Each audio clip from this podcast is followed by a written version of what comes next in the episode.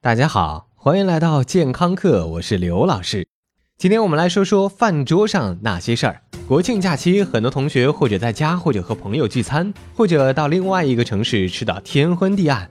吃永远比买票看景点要重要的多。吃多少，吃到饱还是吃到死，这是一个永恒的话题。很多吃货一边大喊“哎呀，我撑死了”，一边继续往嘴里塞东西。今天咱们抛开吃太多对潜在疾病的影响，就来探讨一下吃喝的上限。先来说吃吧。从小到大，因为受到了很多大胃王主题电影的影响，总是让人觉得撑死是一件很困难的事情，并且是一个非常有满足感的死法。而且小林尊吃六七十个热狗也没有出现任何问题，为什么我们过节一多吃一点，就是又是胃溃疡啦，又是胰腺炎呢？拜托，您不要把自己跟净吃运动员比较好不好？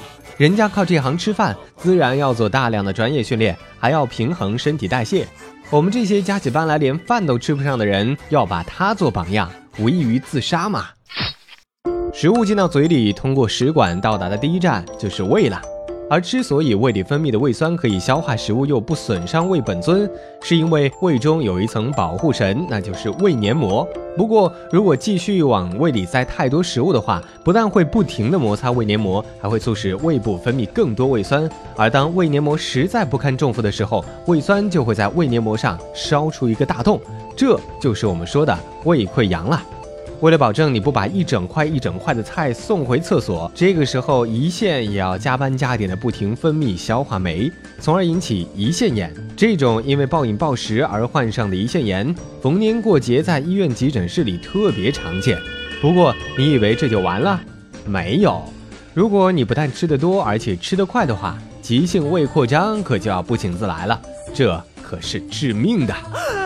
有专家经常呼吁我们说，晚饭要吃八分饱还是七分饱？什么午饭早饭也不要吃太饱，这一点值得肯定。但是如果你做不到控制自己吃到十分饱，也不至于把自己撑死吧？在饭局中，通常有两种人，一种只顾着吃，另外一种只顾着喝。这两种人天生水火不相容，互相不待见，内心中充满了深深的鄙视。其实刘老师想说，这两种人都不好，前者容易撑破胃，后者容易伤着肝儿。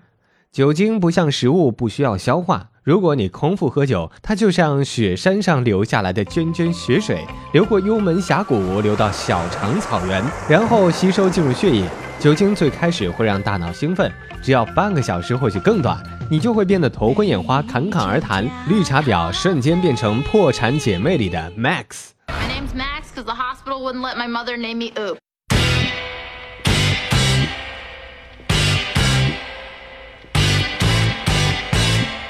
其实说到喝酒产生的问题与吃饱了撑的非常类似但是更胜一筹毕竟酒精并非人体所需。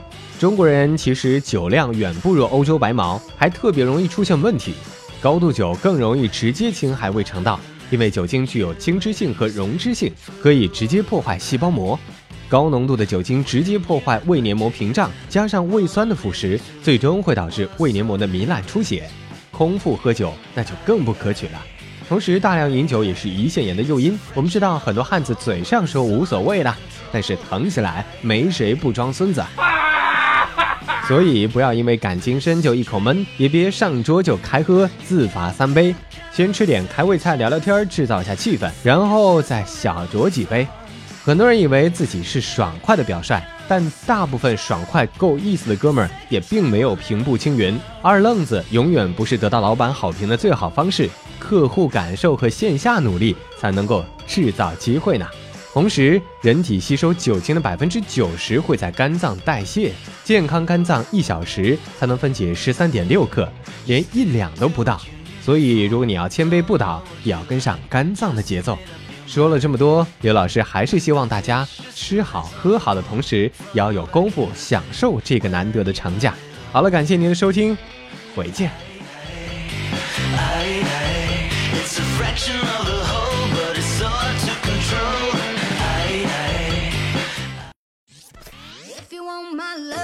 刘老师又回来了。除了化作你家 WiFi 流量之外，刘老师还可以存在于以下地点：微信平台搜索“健康课”的全拼，官方讨论群九四四零八零七八，以及百度贴吧。回见喽。